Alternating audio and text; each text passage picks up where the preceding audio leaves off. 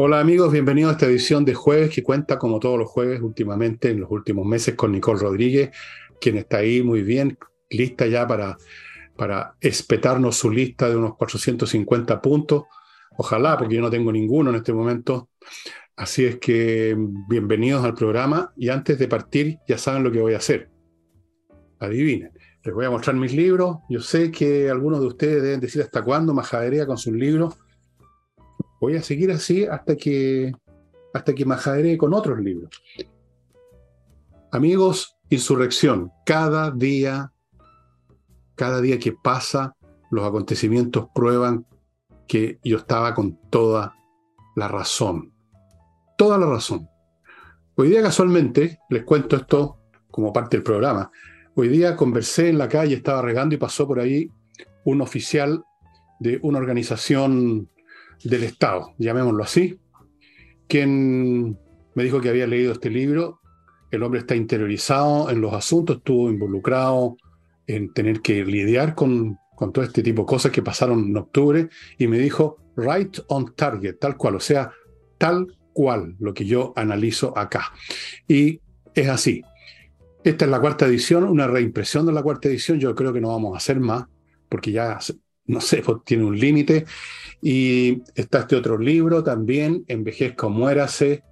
Yo todavía no me muero, pero estoy envejeciendo, conozco el tema. No es muy alegre, pero he tratado de ponerle un poco de humor. Está disponible, la gente se ha reído bastante, incluso los viejos más chuñuscos que yo. Y les recuerdo este libro que lo he sacado, digamos, de la... O sea, lo he... ¿Cómo decirlo? No, lo, no voy a decir que lo he resucitado porque nunca murió, pero lo tenía un poco yo mismo olvidado, Matiné Muy Noche, que es súper entretenido, especialmente para la gente que vivió las mismas experiencias mías en los años 60, 70, cuando el cine era la gran entretención de todos los chilenos y desde luego de los cabros. Esto lo van a encontrar en mi sitio. Y esto sí que es una edición que no se va a reimprimir porque hay un stock fijo que nos conseguimos de un... Bueno, no voy a contarle la historia, esto no se reimprime, esto es lo último que hay. Y les recuerdo además hoy día a las ocho y media en la Casa del Jamón, el espectáculo de flamenco excelente con dos bailarines ahora, pero que, que os digo, y van a ustedes, eh, si reservan mesas, si es que quedan, ¿no? No, no, sé, eh, van a estar ustedes ahí en una mesita con comidita, con cositas para picar, con vinito, traguito, escuchando buena música. Yo no me imagino un mejor panorama que ese. Incluso tenemos pensado ir la familia de Nicole y la mía uno de estos días, ¿no es cierto?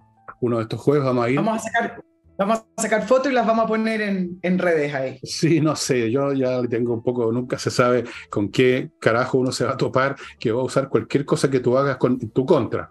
Pero en fin, amigos, hoy a las ocho y media en la Casa del Jamón, que se encuentra en, en la calle Tenderini 171, al frente, al frente de la entrada hay un estacionamiento, así que no puede ser más cómodo llegar ahí, instalarse, pasarlo súper bien, luego sale, camina unos pasos, toma auto y se va a casa.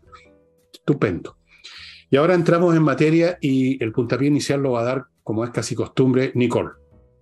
Vamos con el puntapié inicial. Eh, nos vamos a concentrar en el, en el famoso Tratado de Libre Comercio, el TPP-11. ¿Por qué quiero comenzar con eso? Porque refleja en gloria y majestad los problemas que tiene y que va a seguir teniendo la coalición y el gobierno de de Gabriel Boric refleja en gloria y majestad lo que divide al oficialismo que está entrampado en eh, una agenda de transformaciones profundas y en seguir en la misma línea que venía haciendo la concertación y que venía haciendo Chile para, para su desarrollo. ¿Qué pasó con el TPP-11? Carolina Toá, de acá les voy a contar un poco la historia para que la entiendan. Carolina Toá, la ministra del Interior, adelantó cuando asumió como ministra la semana pasada que se iba a trazar una posición desde el gobierno para continuar con la discusión del TPP-11. A pesar de lo dicho, un día antes del subsecretario Humada, que ellos estaban pensando en algo más grande, no sé, en, otro planeta, no sé, porque no sé qué es más grande que el TPP-11. Actualmente el TPP-11 está en el Senado está en el Senado desde el año 2019. Em, ¿Y cuál es la idea que está trazando el, gobierno?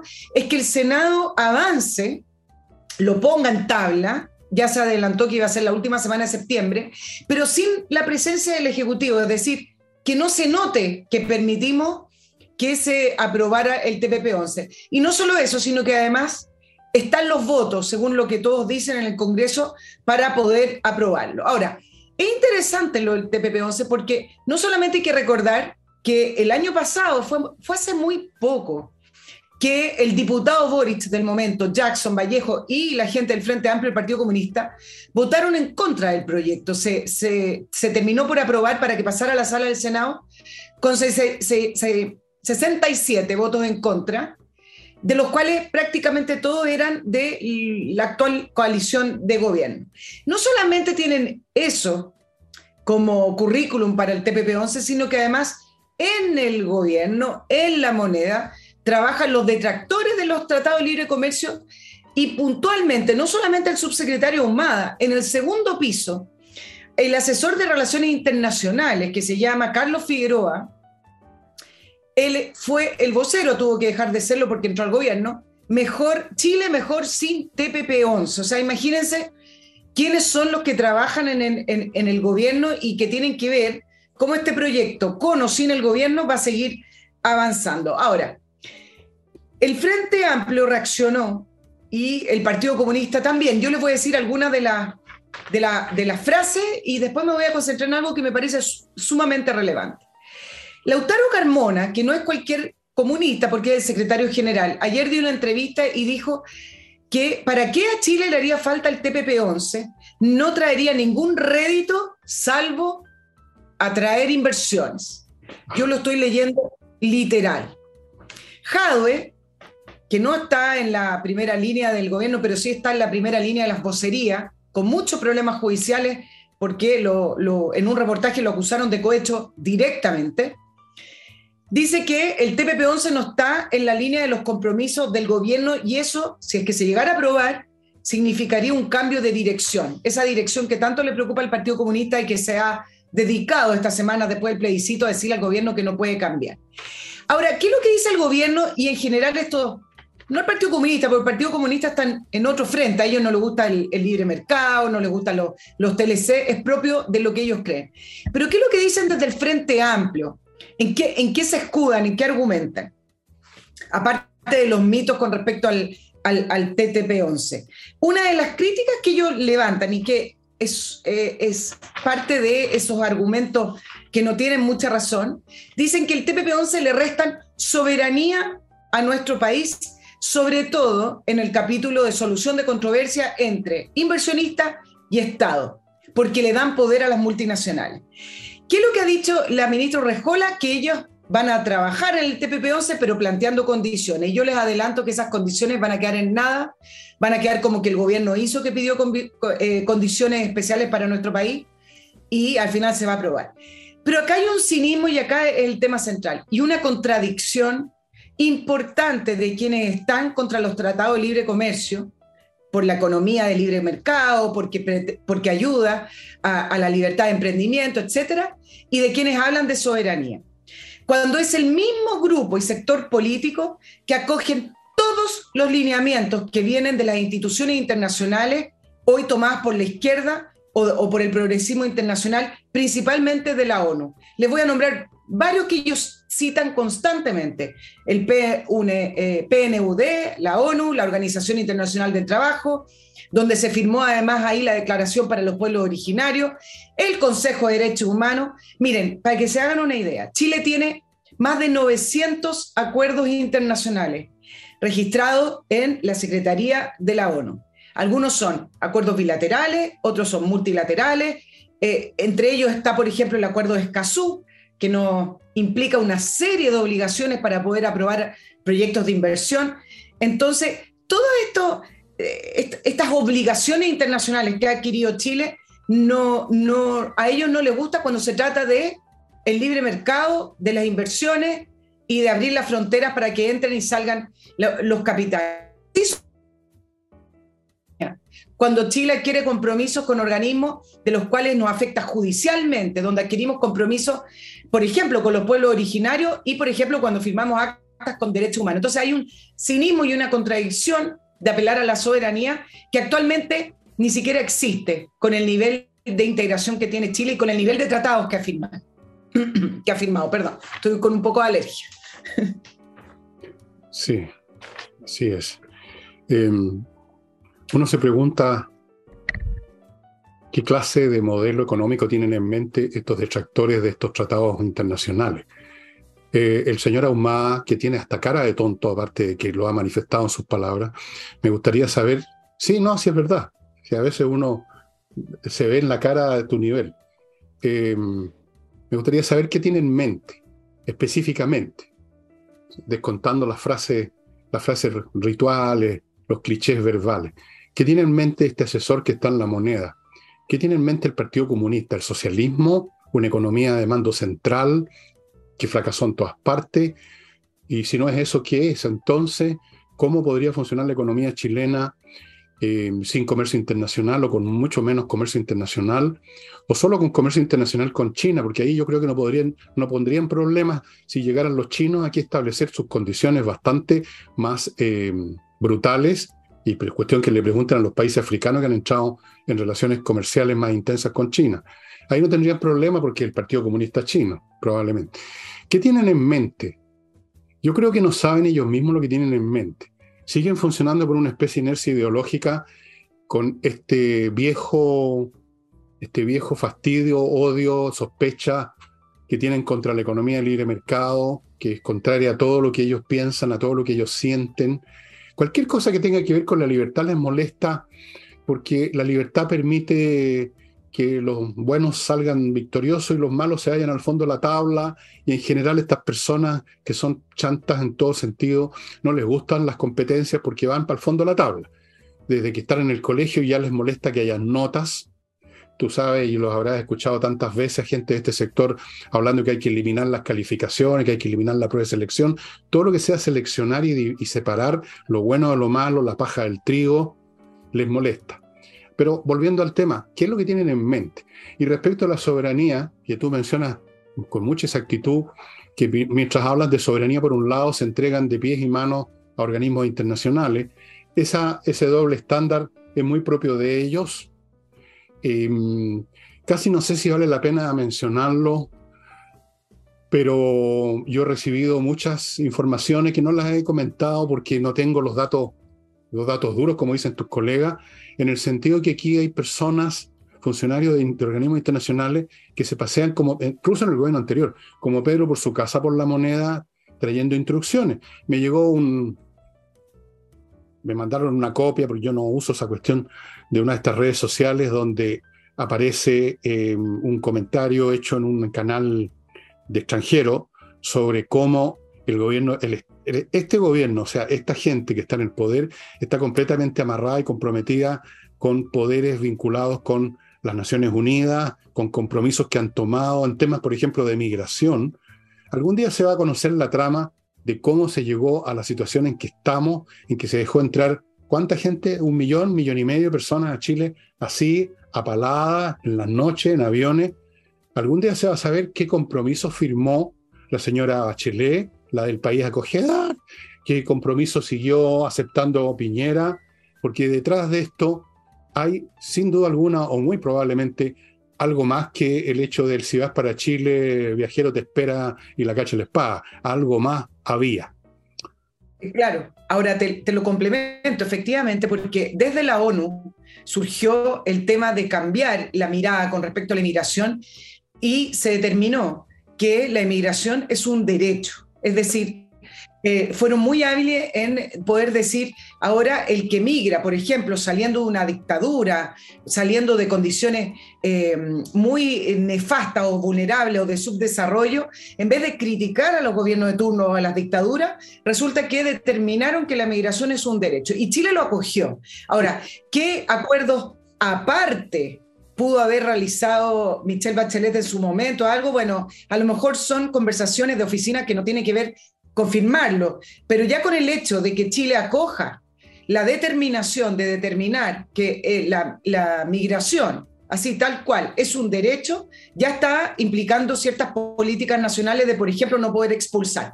Y en segundo lugar, mira el tema de la soberanía, como lo, lo utilizan a gusto y les sirve de argumento cuando quieren y no. La, Elisa Loncón, cuando fue presidenta, firmó un convenio con la ONU que no es un secreto, ¿ah?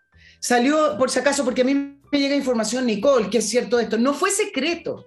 No fue secreto porque salió en los medios, fue con fotos y todo el mundo aplaudió que la convención haya firmado un convenio con la ONU para que los asesoraran en la redacción de la propuesta constitucional.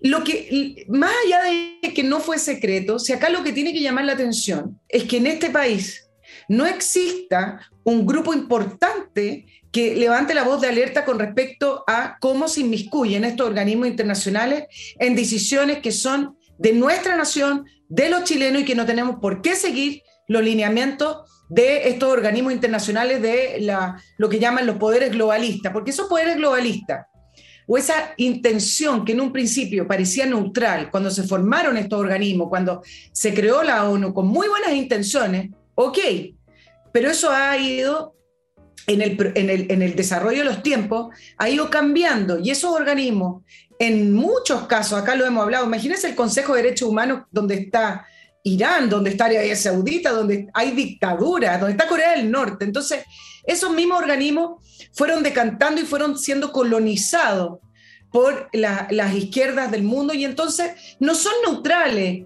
Y bueno, nos da para otro tema después, Fernando, en, otro programa de cómo algunos proyectan que esa fragmentación va a seguir produciéndose y varios países van a salirse y van a seguir produciendo nuevos bloques o distintos bloques porque estos organismos ya no amparan a nadie. Como un lugar de encuentro para hacer declaraciones, firmar, para verse las caras puede servir, pero el objetivo original se desvirtuó y ya no lo son. Y acá lo que me parece más escandaloso es que se firmen estos convenios y todo el mundo lo ponga como algo virtuoso y positivo. No sé si es malo per se, pero pongámosle un poquito la duda a cuando firmamos estos convenios y nos vienen a ver desde, desde la ONU o viene el, el Consejo de Derechos Humanos a ver lo que pasó en el estallido, que ahora sabemos a través de Mico que ocurrieron otras cosas que no se atrevieron a decir, y, una serie de otros tratados que nos vienen a revisar y que todos creen que lo hacemos lo correcto porque le damos la bienvenida y nos abrazamos a su propio proyecto. Bueno, voy a, voy a entrar a mi primer blog y después les voy a contar una tesis que explica esto, que les va a parecer a ustedes de, ciencia ficción, eh, que les va a parecer a ustedes que yo estoy entrando ya en un proceso de locura acelerada, que yo estoy poniendo... ¿Ah? en un proceso de descomposición. Eh, claro, acelerada van a creer eso, pero se las voy a contar porque es una, una tesis que no crean ustedes que la sostiene cualquier persona. Yo no voy a dar los nombres, son personas de instituciones internacionales que están haciendo investigaciones, pero se las voy a contar después que me haga cargo del primer bloque. Eh, parto con compreoro.cl, que es una empresa que le permite a usted comprar oro fino o plata fina Estamos hablando de oro fino 24 quilates certificado por la Universidad Católica. Plata también prácticamente 100% pureza en lingotes, en moneda, en distintas presentaciones, unos lingotes chiquititos, unos más grandes. Y eso es una manera de tener una garantía financiera por cualquier cosa, porque es algo que usted tiene en sus manos y, si tiene que salir pitando, se lo llevan en una maleta, en un bolsillo. Es una cosa que algunos han hecho durante a lo largo de la historia por diversas razones. ¿Y mm, dónde se compra? En compreoro.cl o en Alonso de Córdoba 5870, oficina 213. Y si está en Iquique, en la zona franca, usted lo va a poder comprar sin impuestos, tax free, duty free. Alonso de Córdoba 5870, acá en Santiago. Continúo con SMF, Soluciones Master Floor, que tiene toda clase de productos para mantener en buen estado y bonito los pisos de su casa o su oficina, incluyendo alfombras de todos los tipos, pisos de madera de verdad, el parqué de verdad, con que se hacían las casas antes, el famoso piso flotante, que para mí no es de verdad, los pisos de piedra, ¿cómo se llama esta piedra pizarra? Todo tipo de pisos, de suelos, productos especiales que le van a permitir mantener las cosas bien. Hay otros productos también antideslizantes para alfombra ¿Quién nos ha sacado la cresta a la bajada en la alfombrita del baño? Yo como 50 mil veces. Toda clase de productos en SMF. Y cuando se cae un tipo de mi porte y mi peso, casi se viene a la casa abajo. Luego continuamos con el Hotel Elun, que está en Frutillar, en medio Frutillar, amigos, casi frente, sí, frente, frente, frente, un poquito en una subida, mejor todavía, del Teatro del Lago. Ustedes están viendo una foto de las ventanas de las piezas del hotel que dan al lago. Bueno, ustedes el lago, ven el volcán, lo ven todo, mis estimados amigos. El hotel tiene bar disponible, eso eh, yo creo que es bastante importante. El restaurante también atiende todo el, todo el rato que usted quiera. Eh, tiene una biblioteca, tiene sillones para sentarse a leer los libros que ellos tienen ahí para usted, o los que usted lleve, mesas de juego, sauna, jacuzzi, de todo. Y camina dos pasos fuera del hotel y está en medio de frutillar. Ellos también atienden delegaciones empresariales que quieran llevar a su gente para una reunión, para lo que sea que hagan, ellos también organizan ese tipo de cosas. Continúo con inviertanusa.cl, una empresa chilena norteamericana en la Internet que le lleva de la mano a Estados Unidos a hacer inversiones, aunque usted no sepa nada. Ellos tienen un portafolio con 3.500 franquicias, otro con cientos de mm, opciones inmobiliarias de todo tipo, incluyendo centros comerciales, le abren cuenta corriente en banco norteamericano, le consiguen crédito, lo ayudan, lo asesoran, lo ayudan a constituir sociedad en Estados Unidos, le pueden conseguir viceresidencia, todo en inviertenusa.cl. Mm. Wait a minute. Continúo con miclimo.com, que le instala la mejor climatización que existe en el país y de hecho en este planeta, en el sistema solar, en la galaxia, en el universo, lo más moderno, con equipos hechos en Japón o Corea del Sur, que hacen cosas de primera, no como otros. Y usted tiene calorcito en invierno, frescor en verano, le filtra el aire, conectado a internet, no tiene que depender de camiones de reparto de combustible, no hay peligro de incendio, malos olores, todo con Climo, miclimo.com. Y voy a hacer aquí una pequeña pausa y vuelvo en un instante, Nicole. ¿Te parece? Tengo que atender un asunto. A ver, aquí. Ya. Estamos de vuelta, estaba atendiendo un asunto doméstico que era inevitable y volvemos, volvemos con Nicole. Oye, a propósito de organismos internacionales, voy, a aprovechar eh, de recordarles que la OMS existe y que hoy declaró que el fin de la pandemia ya, ya está cerca. Y con esto me quiero eh, ir hacia el tema de lo que ha pasado en Chile y lo que está pasando. La, ministra de Salud anunció que hay 3,6 millones de pases de movilidad vencidos. Los aforos, los aforos, perdón, para las fondas siguen existiendo. Existe todavía la ridiculez de que hay que reservar para visitar los parques nacionales, que son lugares que están en el exterior, aire libre, y resulta que si los aforos se completan, tú ya no puedes visitar un parque nacional. Seguimos con el uso obligatorio de mascarilla. Y todo esto con una letalidad. No estoy sacando cifras de otro lugar, estoy sacando las cifras del propio Ministerio de Salud, la letalidad del COVID de 0.2, que por lo demás nunca fue muy alta, en los peores momentos llegamos al 3%. O sea, hoy la probabilidad de morir de, COVID debe ser una de las enfermedades más bajas que existen en Chile. Entonces quiero decir muchísimas cosas porque ayer se aprobó un acuerdo de resolución que no es vinculante, pero sí presiona, un acuerdo de resolución en el Congreso para pedirle al presidente que elimine el, eh, la mascarilla. Eh, curioso, pero no tan curioso, que quienes votaron en contra de esto y de eliminar el pase de movilidad también, fue el Frente Amplio del Partido Comunista, porque siempre tienden hacia el autoritarismo. Decir que tarde, tarde, tarde, muy tarde reaccionó el, Congreso y el mundo político en defender las libertades de las personas. Recién se empezaron a levantar algunas voces con algunos diputados del Partido Republicano, que estrenó un nuevo ciclo este año, con una bancada que es bastante importante, de 15 diputados, pero fueron ellos y con el senador Rojo Edwards que empezaron a levantar esto. Antes, ningún partido de esos que dicen creer en la libertad levantó la voz para decir, acá se están vulnerando los derechos de las personas. Escuelas Abiertas, que es una institución que nació de, de una iniciativa de apoderados que vieron el nefasto resultado y las graves consecuencias de los alumnos con mascarilla en la, en la sala de clase y que ven en el día a día, y lo ve uno como madre también, la crisis de salud mental que están viviendo los adolescentes en Chile, donde, donde no solamente no hay atención para poder conseguir un psiquiatra o un psicólogo, sino que además es algo invisible donde el Ministerio de Salud no nos ha hecho parte. También muy tarde reaccionaron, por ejemplo, la Federación de Turismo, que empezó este año a presionar por eliminar los aforos, y la Asociación Haga Chile, que es la Asociación Gastronómica de Chile. Todos, todos reaccionaron tarde. Hoy los vientos están cambiando, pero también con esto hay que agregar que ningún país del mundo, ninguno, Hoy día revisé incluso no los países desarrollados de los cuales nos queremos parecer, Fernando, sino que además qué pasa en Sudamérica. Entre marzo y abril, si ustedes quieren revisar lo que ocurrió en países como Ecuador, en países como Uruguay, en países como Colombia, estoy nombrando solo algunos, en ningún país del mundo el uso de la mascarilla sigue siendo obligatorio, ningún país del mundo no ha levantado las barreras sanitarias.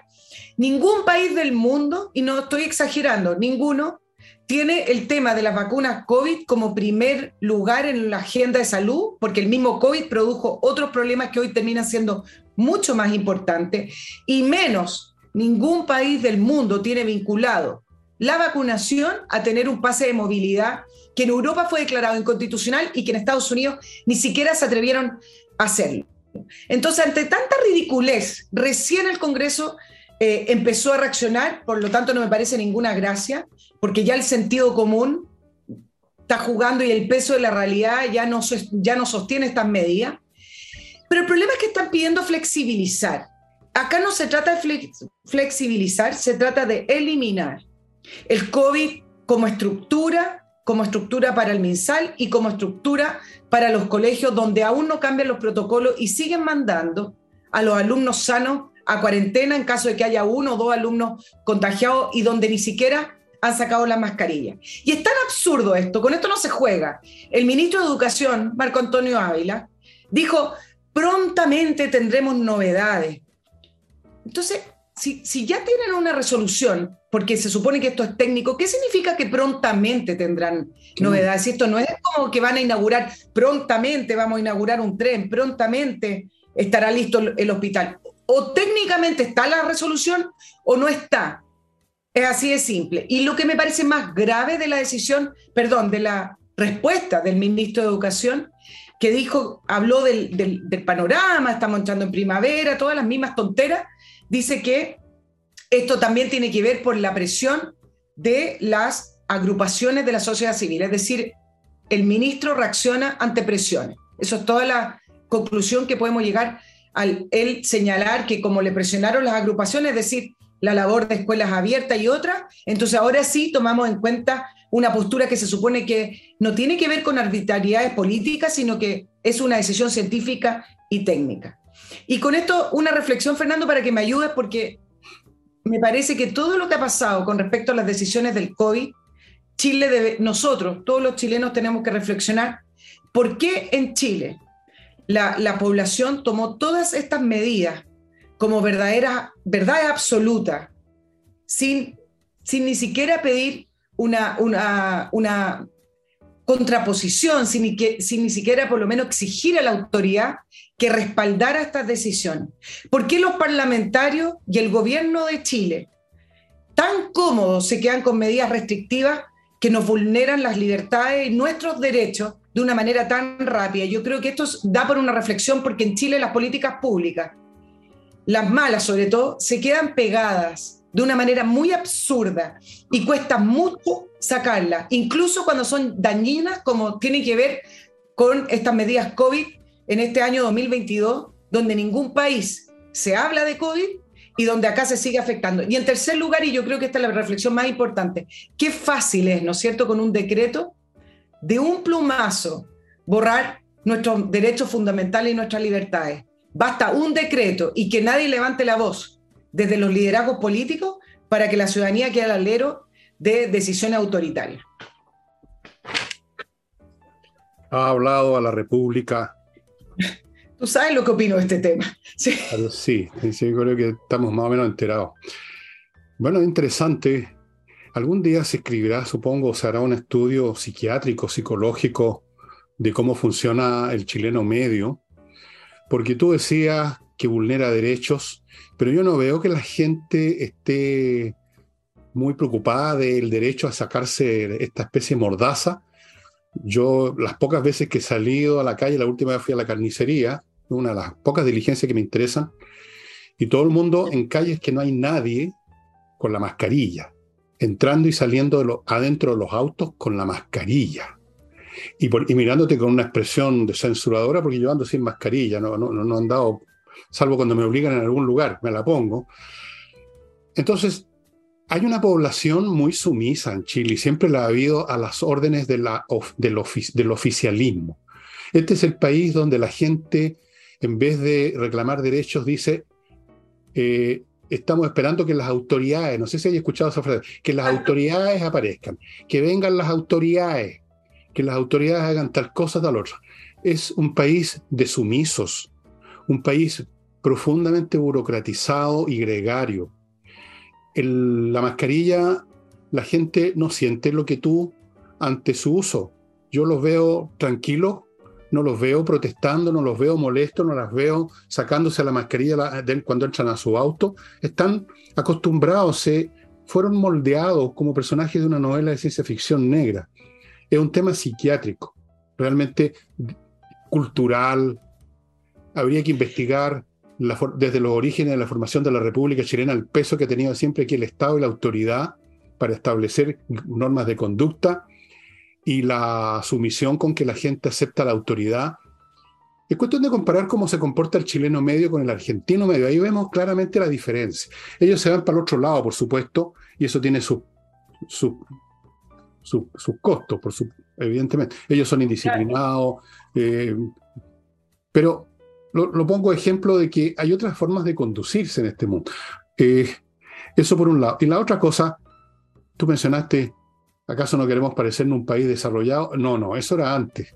Ahora queremos parecernos a una cosa que no existe, que es una especie de república indigenista. Esa es la visión que tienen los genios que tenemos en la moneda y en el Congreso, una entidad supernacional constituida por un montón de indígenas sacados de los museos, supongo, tipo señora Loncón, vestida como para una cubierta del National Geographic, tienen esa visión. El hecho del país desarrollado, esa visión de un país desarrollado que tiene altos niveles de consumo, PGB, todas esas cosas a ellos les parecen mal, por eso que les parecen mal los tratados internacionales, entre otras cosas. Ese modelo de vida, esa concepción, no es la de ellos. Y volviendo a la mascarilla, como te digo, aquí hay un tema que va más allá de las autoridades. Y a propósito de autoridades, yo vi ese reportaje que tú has mencionado y consultaron a los, eh, abro comillas, los expertos. Todos los médicos e infectólogos pusieron cara de alarma y dijeron que no, no, no, no, no, habría que ver todavía, no, no, no, no, porque para ellos, que son burócratas de la salud, el tema es tan importante como para un funcionario en una oficina el timbre de agua, una cosa así. Eh, el poder que obtuvieron con este asunto, la capacidad que tienen de dictaminar o no si tienes aforo o no tienes aforo para tu negocio. Se sienten poderosos, se sienten en su territorio, el territorio de las normas, de los decretos, de, la, de los reglamentos administrativos.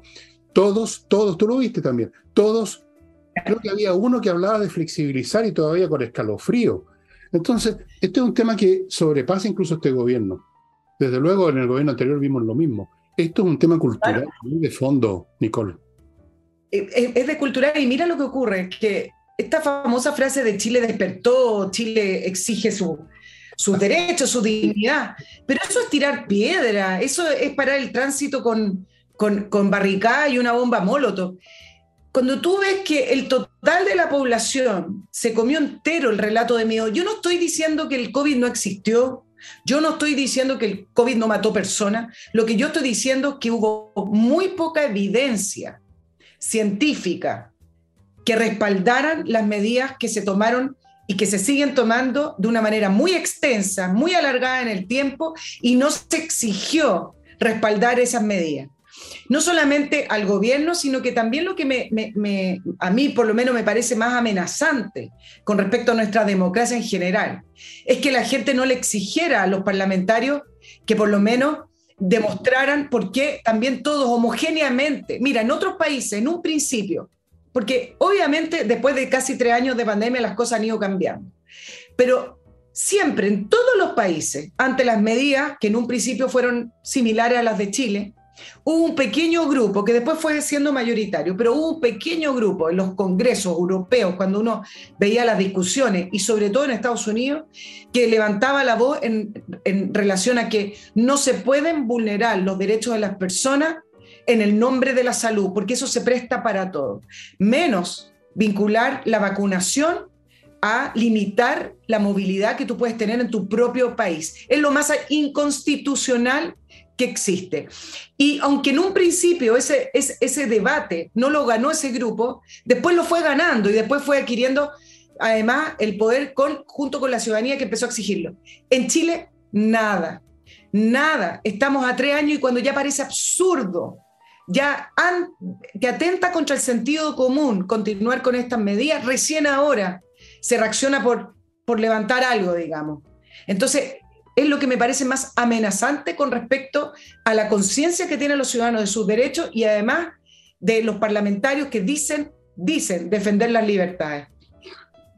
Aquí no hay ninguna conciencia de derechos, Nicole. Tú, mencionaste un tema interesante. Acá se pasa de la sumisión al motín, se pasa de la cabeza baja a, a rayar un muro. Lo de los derechos es un tema de personas civilizadas, no de bárbaros como son los chilenos en promedio. Los civilizados defienden un derecho que está inscrito en la ley, que tiene sentido, que no es un derecho retórico como los que andan manoseando las izquierdas, que todos tienen derecho, ahora los, en fin, eh, hasta los no nacidos, todos tienen derecho, pero al mismo tiempo se contradicen, porque supone que los bebés tienen derecho a nacer, pero al mismo tiempo las mujeres tienen derecho a abortar cuando quieran, es lo que quisieran algunos. Pero, en fin, eh, esto se asocia un poco con la, con la teoría esta, que no, no la voy a contar al final porque les va a parecer a ustedes que yo ya me volví loco de frentón. Pero yo no descarto nunca nada. Nunca nada si tiene aunque sea una brisna de lógica y de posibilidades. Y... Pero nosotros hemos, sido siempre una rata de laboratorio este país. Y se están experimentando acá, las organizaciones internacionales, las nuevas, los nuevos paradigmas de conducta social que se esperan para el ser humano en general para los próximos años, que es la obediencia completa, el control total, ya sea voluntario o por medio de sistemas de vigilancia que son cada vez más intrusivos. Y nosotros eh, nos, seríamos una, una de esas piezas de laboratorio, una rata de laboratorio, ver hasta qué punto tú mantienes a poblaciones bajo ciertas normas, aunque sean absurdas, porque esa es la forma de mantener el orden social. El caso extremo de esto es China, donde tú no das un paso en la calle sin que te estén viendo una cámara a ver si obedeciste eh, la luz del semáforo o, la cruzaste y entonces perdiste punto. Y de repente no puedes usar tu tarjeta bancaria, no estoy exagerando, porque tienes demasiados puntos malos. Y detrás de eso, y aquí viene la pregunta, ¿de dónde sale el poder de estos funcionarios internacionales si las organizaciones internacionales no tienen fuerzas armadas? ¿No es cierto? Mira que siempre. ¿Cómo? ¿Por qué tiene tanto poder un pobre gallo que viene a Chile, un secretario de alguna organización detrás de la cual no hay nada, no hay ningún ejército, no hay fuerza física? ¿Por qué tienen tanta influencia? Te pregunto yo a ti. ¿Por qué crees tú que podrían ser tan obedecidos? ¿De dónde? ¿Cuál es la raíz de su poder? Lo voy a dejar como pregunta a todos ustedes y los que quieran contestar con alguna teoría, cualquiera que sea, anótenla al pie del YouTube aquí, en los comentarios. Yo, como le digo, tengo una versión que me dieron personas que no voy a dar sus nombres, son académicos de Oxford, mucho paréntesis, que están muy metidos en algunas cosas, pero no los voy a mencionar porque los podría perjudicar y tal vez me perjudico hasta yo si lo digo, en una de esas, no estoy bromeando. Así que lo voy a dejar de lado por el momento.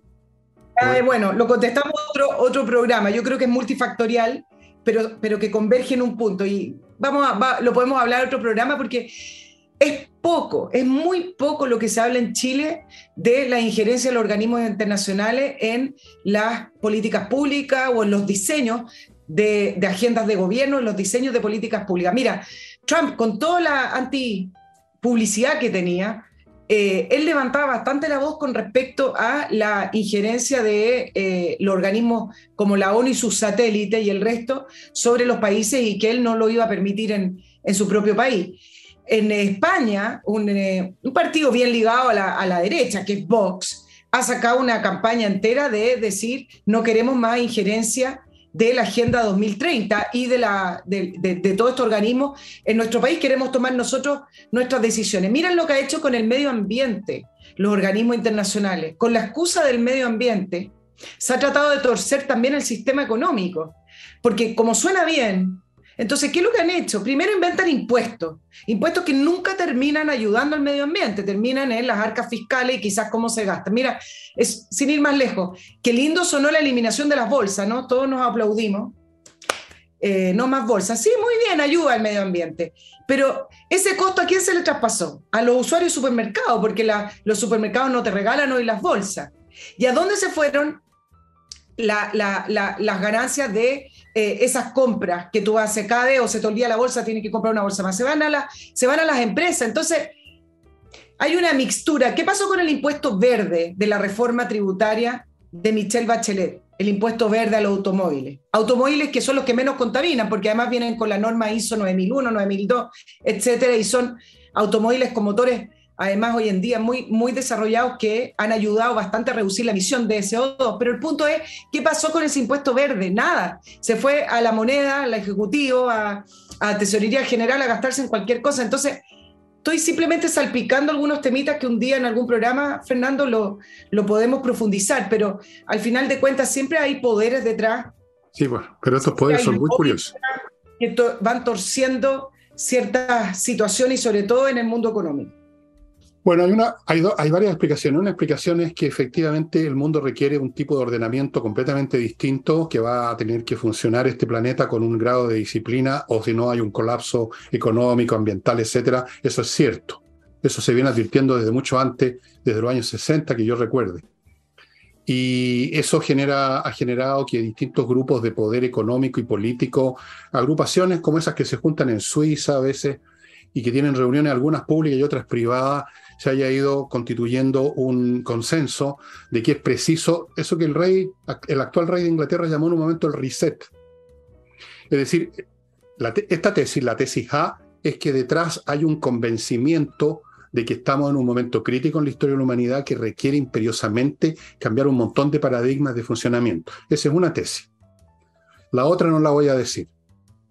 Ahora voy a pasar. voy a dejar no la duda. Algún día quizás se las cuente, pero por ahora no, porque si no, me pulverizan aquí mismo. Tenemos que tener unas buenas fiestas patrias, no digas nada. Después del 19 quizás les cuento. Es una tesis, en todo caso, yo no tengo pruebas de eso, pero tengo algunas señales de algunos de mis contactos que tengo en países desarrollados. Amigos, actualiza tu reglamento.cl, el sitio en internet donde usted, que está a cargo de la administración de un condominio o de un edificio, puede actualizar su reglamento, cosa que es preciso hacerla obligatoriamente porque cambió la ley, los plazos se están acabando, pueden haber sanciones y desde luego si surge un problema en su edificio o en su condominio y resulta que usted no tiene el reglamento el día de la crema. Actualiza tu reglamento, tienen especialistas en esto que no es tan simple como usted cree. No es cosa de recortar una página del diario oficial y pegarla en el diario mural del edificio. Esto es bastante más complicado. Actualiza tu reglamento. Continúo con AutoWolf, que arregla, amonona y deja impecable la carrocería de su vehículo, carrocería, dije, no chasis, no motor, en su casa y en un día. En su casa y en un día. Un día laboral. No es que lleguen a las 12 de la noche y a las otras 12 de la noche está listo el auto. En un día laboral está su auto listo, estimados amigos, sea lo que sea que tenga, un trabajo garantizado, que usted está viendo con sus propios ojos cómo se hace. Por eso que lo pueden garantizar. Tienen que trabajar con la mejor calidad porque usted está mirando. Autowolf.cl. Ahora, si usted tiene un lío judicial, pongamos que se está separando de su señora o de su marido, y empezaron a, emerger los cuchillos, que es lo que sucede inmediatamente, o supóngase que se le murió un tío abuelo y llegaron 400 familiares que no se sabe dónde estaban a pelearse lo que dejó el viejo, más le vale ponerse en manos de expertos y le puse dos ejemplos de la multitud de casos civiles que atiende Salinas y Ojeda, un bufete de abogados especialista en ese tipo de cosas y que por lo tanto tiene una muy buena tasa de éxito. Le repito una vez más, no se ponga en manos del primer abogado que alguien le recomendó porque usted realmente no sabe. Yo, y yo esto que le estoy recomendando sé, se lo doy firmado. salinasyojeda.cl. Yo cuando me muera voy a dejar a cargo de, mi, de mis libros, para que vean ustedes. Y continúo con Be Light, un desinfectante producido a base de la electrólisis del agua, que tiene la virtud de que mientras mata a todos los microbios y virus, no le hace nada a usted, a ningún mamífero, a ninguna criatura de, de orden superior, si es que somos de orden superior los seres humanos, entre paréntesis, yo no estoy muy seguro. Be Light, Be Light.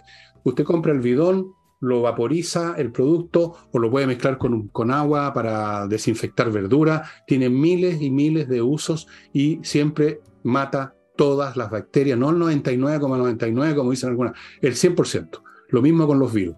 Be Light. Volvemos con Madame Rodríguez, que está en el punto 160. Sí, vamos en el 160. Eh, paciencia, porque tengo que llegar hoy día al, 200, que les he preparado muchas Como mínimo. Oye, a propósito de poder, a propósito de poder, vamos eh, con el tema de las consecuencias del plebiscito y cómo van decantando algunas situaciones políticas y cómo se van moviendo las placas tectónicas. Y me voy a referir a dos cosas. Uno, la debilidad del gobierno y dos, sobre los partidos políticos. Ya se está configurando en esta línea el centro a través de la centroizquierda y el anuncio de Amarillos por Chile de, van de que se van a constituir como partido político. Ya tienen un diputado en todo caso, pero la, la próxima semana según trascendió, iban a presentar las firmas al, al CERVER. Y va a ser interesante ver el rol que ocupe Amarillo por Chile, porque el, pronóstico que van a empezar a ocupar este espacio gigante que dejó la, concertación, un, un, espacio político de centro, principalmente con ex-DC que están en Amarillos por Chile, una buena parte del laguismo, radicales, etcétera con una línea de trabajo de que no están en, en, favor de esta famosa frase de la refundación de Chile, ni tampoco que apoyan revoluciones, es decir, sacar adelante el legado de la concertación o el legado del desarrollo de los 30 años y, seguir profundizando y seguir en esa línea. Ahora, también uno lo puede leer en esta decisión que tomó Amarillo por Chile, en el sentido de que si no se constituían como partido político, lo más probable es que quedaran fuera de una futura constituyente, ya que todo apunta a que igual se va a formar un nuevo órgano, pero principalmente con listas de partidos políticos. Ya no van a ver esos independientes que forman una listita en un momento, van al CERVEL y se inscriben. Entonces, también tiene la lectura de que no quieren quedar fuera de un proceso en el cual ellos fueron bastante partícipes una vez que se entregó la propuesta y que no querían. El otro movimiento que me parece que es bueno analizarlo es cómo se está armando la centro derecha, ya que ellos además lograron formar un bloque por primera vez con la centro izquierda en el plebiscito y hoy además coinciden en varios puntos de cómo debiera seguir el, el proceso, el nuevo proceso constituyente. Ahora, principalmente en qué coinciden, en dejar afuera el gobierno y distanciarse de estas directivas de partidos políticos que apoyaron a rajatabla al gobierno, como fue la directiva del Partido Socialista y, en parte también del, PPD. Por eso Chile Vamos, cuando reaccionó ayer y dijo que eh, no había ningún acuerdo, a pesar de que Camila Vallejo, la vocera de gobierno, salió diciendo no vamos a intervenir, que es algo que ha dicho Toá y también Analia Uriarte, pero sale anunciando ella el acuerdo, fueron respaldados por el presidente del Senado, Álvaro Lizalde, y por Raúl Soto, en el sentido de que efectivamente no había ningún acuerdo y que no era bueno adelantar lo que se conversa en, eh, en, reunión. Y el otro rearme que uno ve con respecto a Chile Vamos, que en un principio tenía esta celeridad, Fernando, que nosotros conversamos acá en el programa de apurarse en el proceso, y nos preguntamos, pero ¿por qué Chile Vamos apura? ¿Cuál es el apuro de Chile Vamos? Además de eh, ratificar que ellos están por el cambio constitucional y que fue parte de su compromiso con la centroizquierda para ir eh, por el rechazo juntos.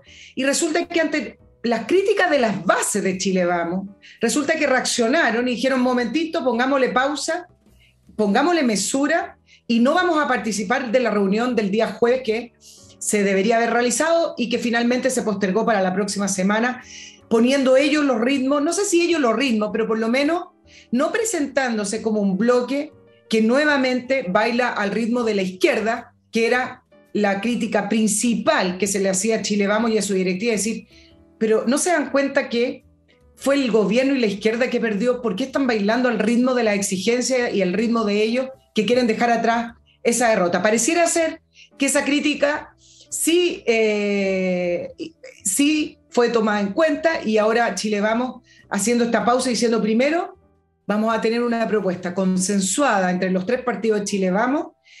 Vamos a revisar las encuestas que tú mencionaste en el programa de ayer, que están decantando.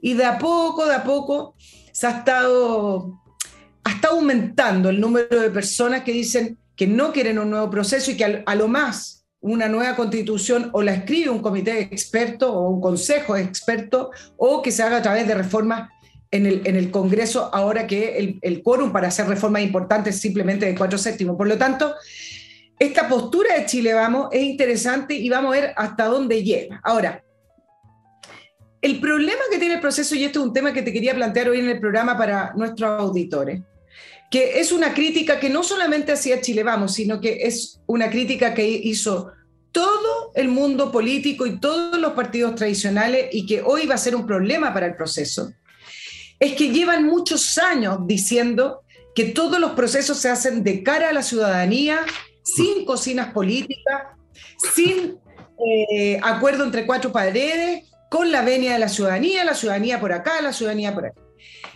Y este problema lo van a tener porque le han dicho a la ciudadanía que ellos son los que toman las decisiones. Entonces el mismo mundo político se ha encargado de denostar y de ir dinamitando lo que significan las bases de una democracia representativa. ¿Qué significa? Que usted escoge en un plebiscito a sus representantes, los representantes toman decisiones y si esas decisiones no le gustó, usted no vuelve a votar ese representante y vota por otro. Estoy simplificando, pero de eso se trata la democracia representativa. Eso es. Eh, han estado años diciéndole a la gente que la gente tiene que decidir, que la gente... Entonces, ¿qué pasa ahora? Cuando me he dedicado a ver las reacciones. Que da lo mismo que incluso Chile Vamos se tome un tiempo, da lo mismo que incluso la centroizquierda diga, eh, queremos hacer un nuevo proceso. Cada vez que se sientan a negociar, la reacción es ¿Y quién los mandó a ellos a negociar ese? No son ellos los dueños del 63%. Bueno. ¿Por qué ellos toman decisiones? Entonces, de una vez por todas, tienen que empezar a reivindicar la labor de la política y de las negociaciones, porque de eso se trata. Muy distinto negociar a oscura, negociar y tener un pedazo o, o, del resultado de esa negociación una corrupción, o, muy distinto. Pero la negociación es la actividad política pura. Y entonces ya es hora que le empiecen a decir a la gente, porque si no, ¿para qué gastamos en un parlamento? Ahí nos pasamos a una democracia plebiscitaria que todo hay que preguntar a las personas o al asambleísmo. Pero eso no es democracia. Ok, ok, sí, está claro, está clarísimo. Está claro. Siembra vientos y cosecha tempestades. patriciastocker.com, amigos, inscribe su marca y con eso usted queda protegido de cualquier de cualquier malandra que aparezca por ahí reclamando que él la inscribió primero. Eh, el registro de marca es un asunto importante, así que le sugiero que se ponga en contacto con patriciastocker.com para traer mercadería para su empresa desde Estados Unidos. Les recuerdo Fastmark, un courier chileno que de aéreo marítimo le trae desde Miami a Santiago a su empresa. Una empresa chilena conoce a las empresas chilenas y por lo tanto está más ajustada a sus necesidades que cualquier otro courier. Fuera de eso, puede también aceptar pedidos individuales de cualquier ciudadano que quiere traer algo de Estados Unidos. El servicio de paquetería también lo tienen disponible, fastmark.cl. Sigo con entreninglés.com, que es una academia que realmente logra que usted aprenda inglés de una vez por todas porque tiene buenos profesores, son profesores de inglés, y porque las clases son online, que son muy potentes. Si usted tiene la más mínima duda acerca de cómo son esas clases, póngase en contacto con ellos y va a tener una clase demo de 40 minutos, que probablemente va a ser su primera clase porque usted seguro que se matricula porque se va a dar cuenta lo eficiente que es. Sigo con Ángel Hey, nuestro, nuestro corredor inmobiliario más rápido del país. El hombre tiene métodos especiales, trabaja todo el santo día, en fin, como sea, vende más rápido que otros corredores y eso es lo que usted quiere.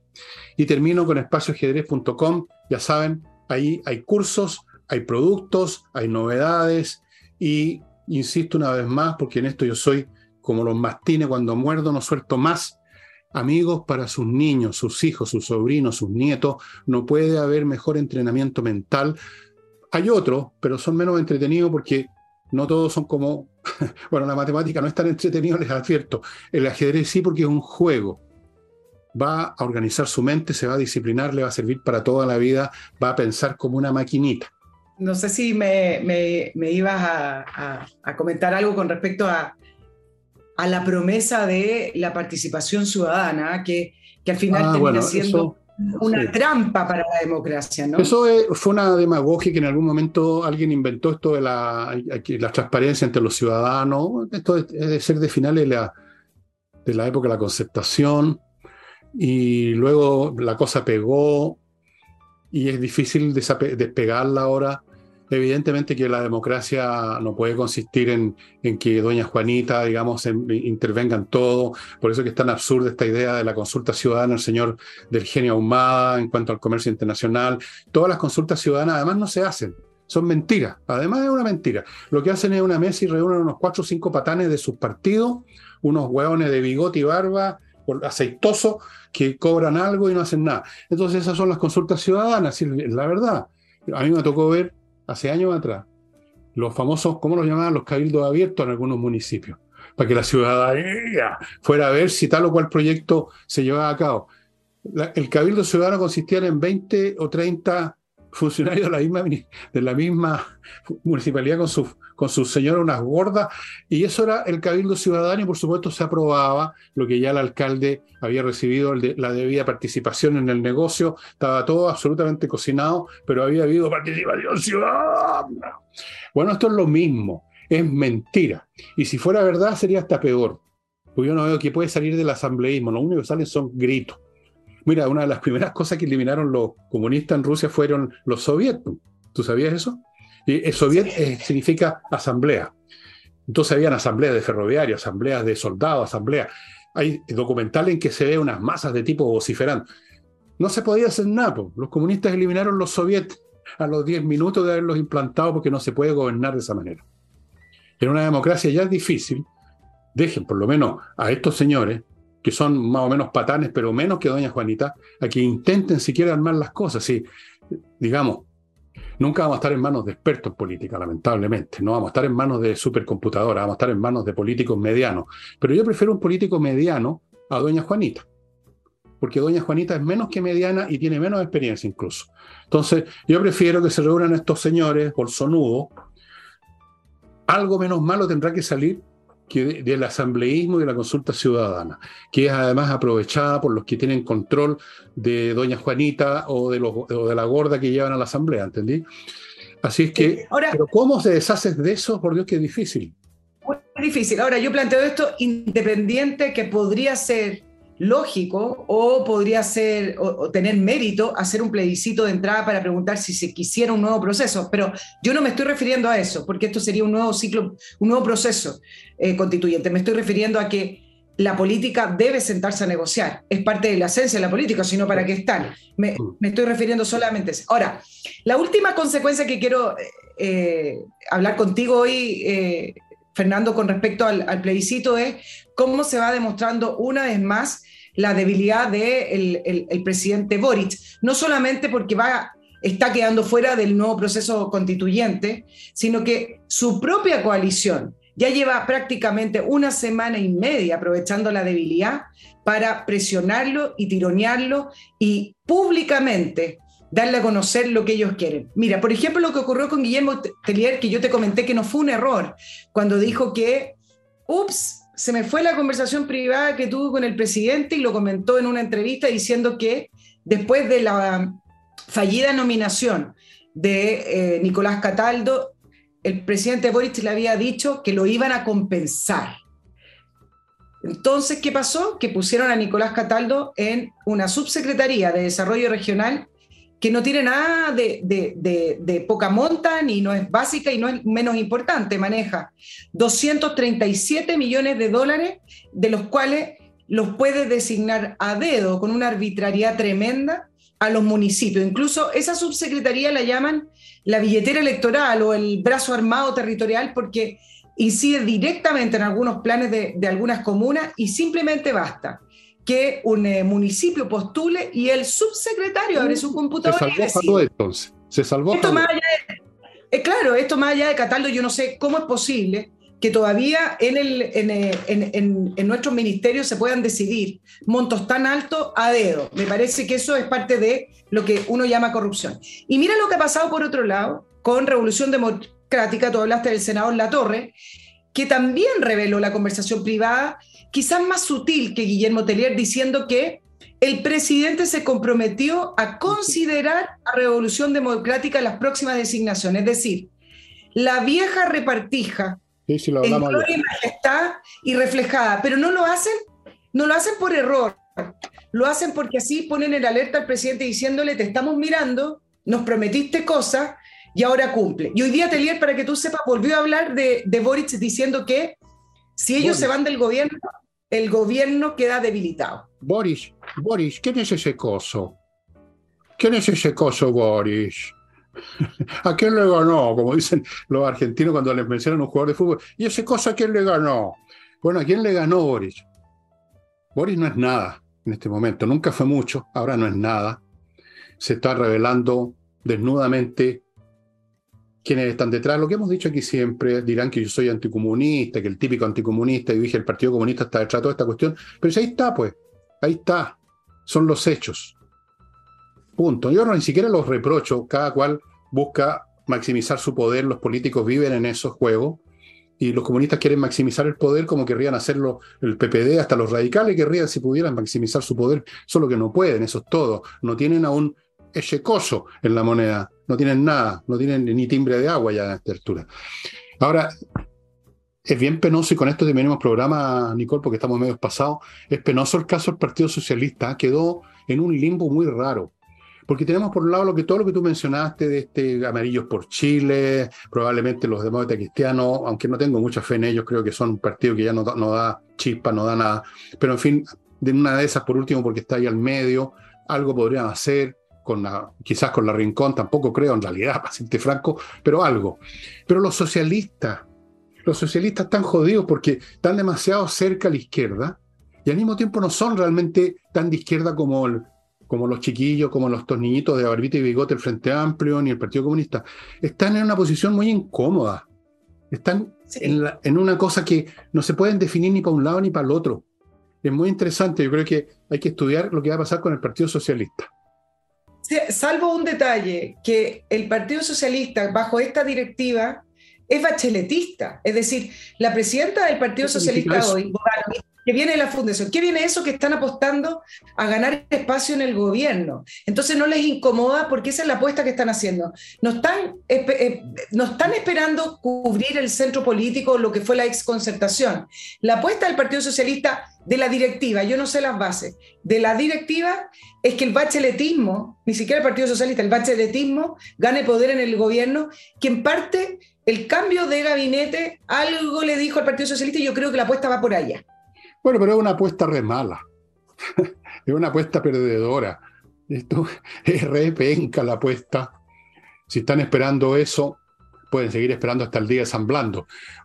Y si les dan realmente más cargos que este cargo que le dieron a la señora, a la señora que quería bailar cueca el 19 de septiembre, se van a hundir más todavía en la intrascendencia, porque finalmente, por mucho que entraran al gobierno, Nicole, al final lo que determina la vigencia y vitalidad de un partido es su fuerza mental, ideológica, el hecho que tengan un convencimiento pleno de algo como lo tienen los comunistas con lo suyo, por cadáver que sean su idea. Los socialistas no. Entonces, ¿qué sacas tú con quién entras al gobierno? Puedes el día de mañana salir de nuevo. Puedes el día de mañana hundirte con ese gobierno. Es un asunto totalmente fugitivo y transitorio, no va al alma de un partido que finalmente es su sistema de ideas y la fuerza con que las mantienen. Sin eso, un partido puede entrar y salir de todos los gobiernos que tú quieras y están muertos. Le pasó a los radicales, cuestión de estudiar un poco historia política, ¿qué pasó con los radicales? Estuvieron, tuvieron regímenes, presidentes radicales y luego participaron, me acuerdo, hasta en el gobierno Jorge Alessandro y Rodríguez. Y entraban y salían, y había ministros y todo, pero no eran nada, estaban muertos internamente porque ya no significaban nada. Y la prueba de ello fue que el Partido Radical después se deshizo, se evaporó como un fantasma cuando sale el sol. En fin, una historia para otro programa, Nicole. Es muy interesante. Aquí tenemos un verdadero muestrario de cuerpos políticos para investigarlos uno por uno, como en, una, como en un museo de cera o un museo de historia natural. Una cosa así. Bueno, estimados amigos, eso sería todo. Hemos cumplido con nuestra tarea de pasarnos de horario para variar. Y será mañana un solo mío, que por supuesto va a ser mucho menos bueno que lo que hace Nicole, pero en fin, estoy ahí. Tengo que seguir con mi deber conduciendo esta vieja locomotora hasta el final, hasta que se descarrile. Hoy me puse trágico. ya, nos estamos viendo. Por lo menos a las personas que, que, pasen una buena y felices fiestas patrias, por lo menos. Ah, sí, sí, sí. Eh, hay motivo para saludar y festejar y estar un poco más tranquilo. Yo voy a ver si organizo. ¿Qué puedo organizar? Yo no voy a organizar ni una cuestión, la verdad. Voy a ponerme unos tapones para no escuchar la gritería en las casas del lado, eso es todo. Voy a comprar unos tapones en la farmacia. Ya amigos, muchas gracias por estar con nosotros y será hasta mañana.